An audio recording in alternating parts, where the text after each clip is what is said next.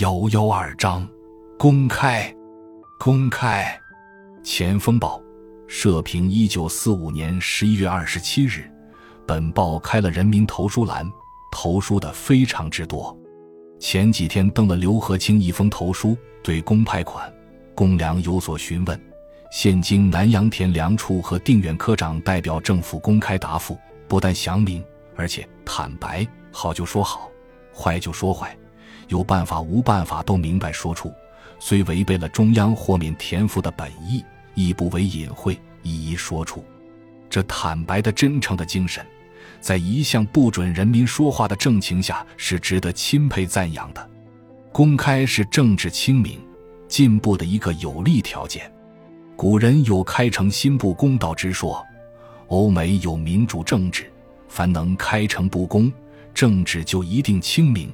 正如同欧美各国，凡彻底民主，政治也一定清明。也可以倒过来说，凡是公开的政治必清明，以为有清明的政治才敢公开。我国政治不公开，就因为政治不清明，是清明就不怕公开。一向是民可使由之，不可使知之。主政者爱怎么干就怎么干，不许老百姓对政治插嘴过问。所以一向是黑暗的、霉烂的。我们知道，在物理上，凡是隐秘在黑暗处的东西都容易发霉；常见阳光、常通空气的东西都不容易霉烂。政治也是如此，物理一通正理，必须尽量公开，使见阳光，使通空气，政治才不黑暗，才不霉烂。我们应该将“民可使由之”。不可使知之这句话改为民可使由之，不可使知之。人民对政府的施政如有不明了的，应准许询问。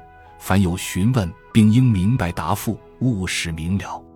询问答复的最有效方法是刊之报纸，将问的、答的全都登载出来。政府虽答复一人询问，实无一公之千万人周知，这是最有力的布告。报纸也无疑为政府尽了义务布告。我们知道，人的知识有限，见闻有限，聪明有限。一个人所以能多知而解决许多问题，办了许多事，是因为他能集中思广众义。如何去集思广益？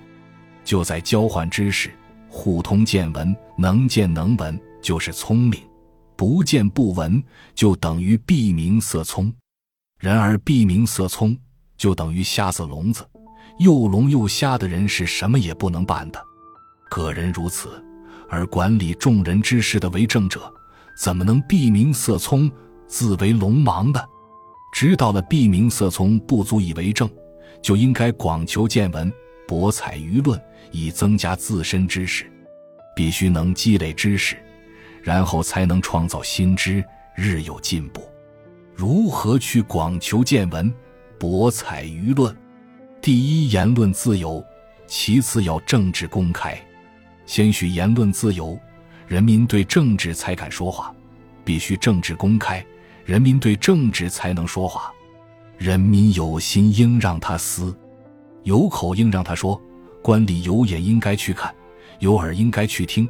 必须做到启民口，使之无不言；同时还要明四目，达四聪，使目无不察。而无不闻，一切公开，而是无不可对民言，政治才能彻底清明，国家才能飞跃进步。今日世界政治的主流是民主，我国政府所努力以求者也是政治民主化。在政治民主化的过程中，各级官吏、全国人民可以说都在民主。民主政治的官吏应有接受批评的雅量。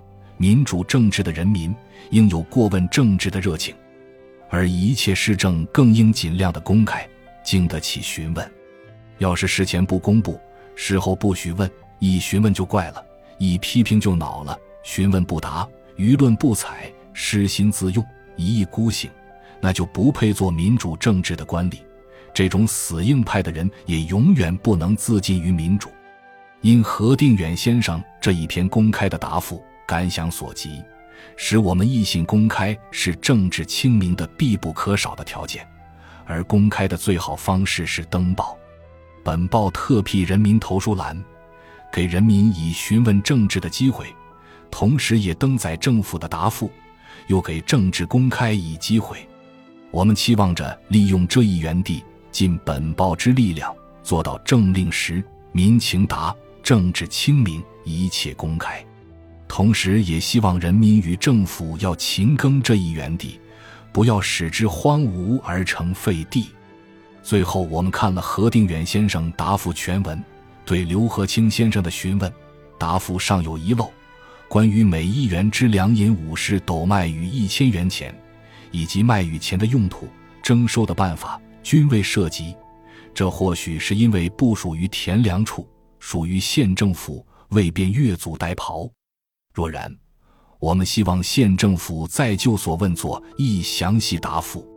田赋粮政管理处隶属财政部，是中央的税收机关，并不属于县政府，这也是应该附带说明的。